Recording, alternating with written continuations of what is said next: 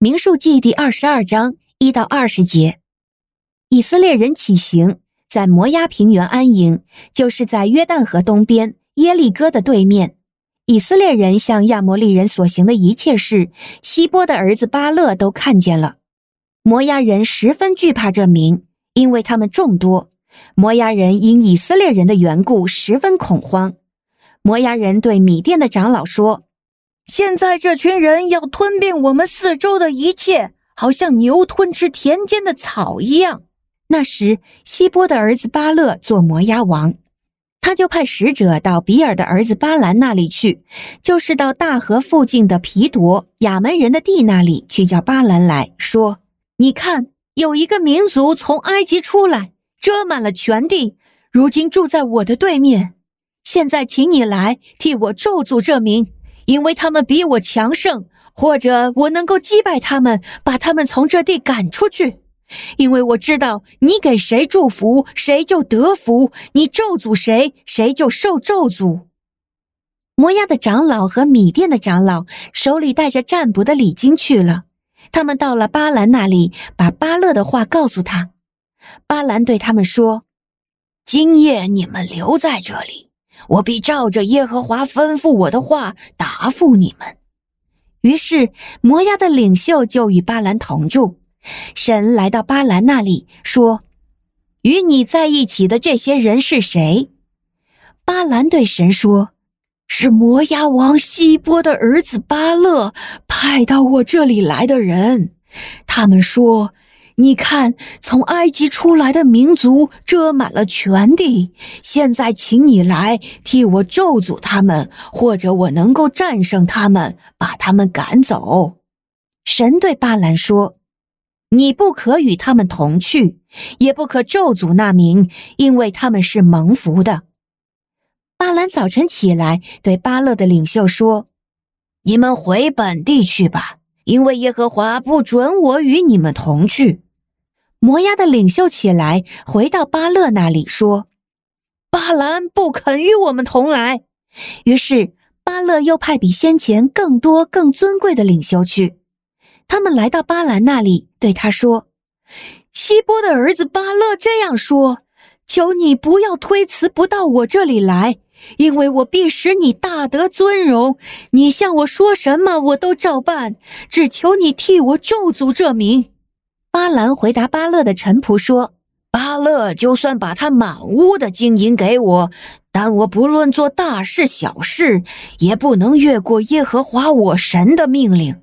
现在，请你们今夜也住在这里，等我得知耶和华还要向我说什么。”当夜，神来到巴兰那里，对他说：“这些人既然来请你，你就启程与他们同去。”但是你只要遵行我吩咐你的事。您现在收听的是天赋爸爸说话网。神所赐的迦南美地是流奶与蜜之地，上帝的话语比蜜还要甘甜呢。我是优蜜使者永恩，我是蜜蜜，让我们一起在天赋的话语里勇敢探蜜，蜜得甘蜜，得蜜得利。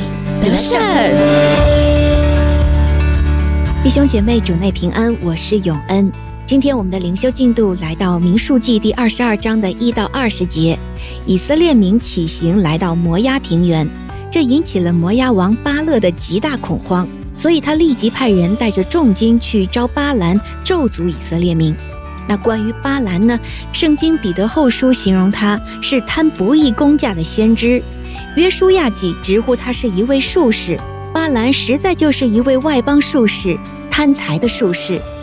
当人带着钱来找巴兰咒诅以色列民，如果巴兰是敬畏神的先知，他应该知道收受金钱去咒诅别人，绝对不是侍奉神的人当做的事。他应该斥责他们的做法。可巴兰的回复却是让这些人留宿，他好求问耶和华。永恩读到这里的时候，心中情不自禁冒出一句潜台词：“哦，看在钱的份上。”更有意思的是，神反问巴兰：“在你这里的人都是谁？”无所不知的神难道不知道这些人是谁吗？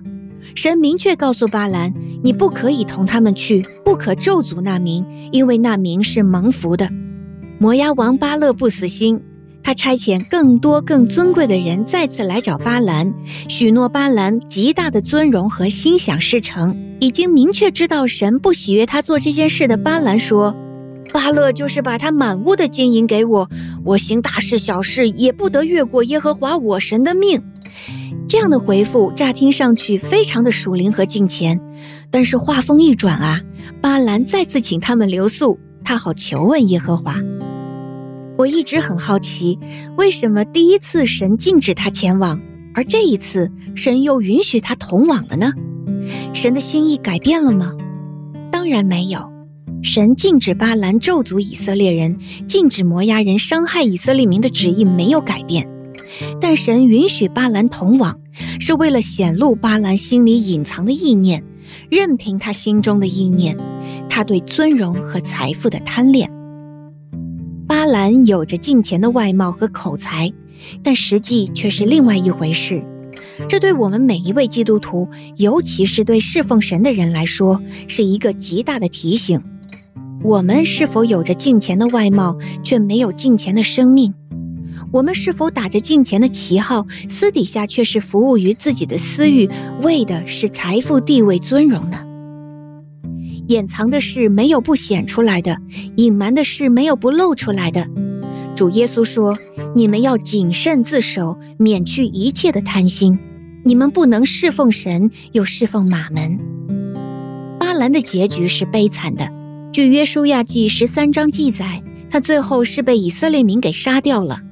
对于今天的我们，以敬虔为得力的门径，会如蛀虫一样啃噬我们的灵魂。若不及时悔改，早晚会吞噬我们的生命，追悔莫及。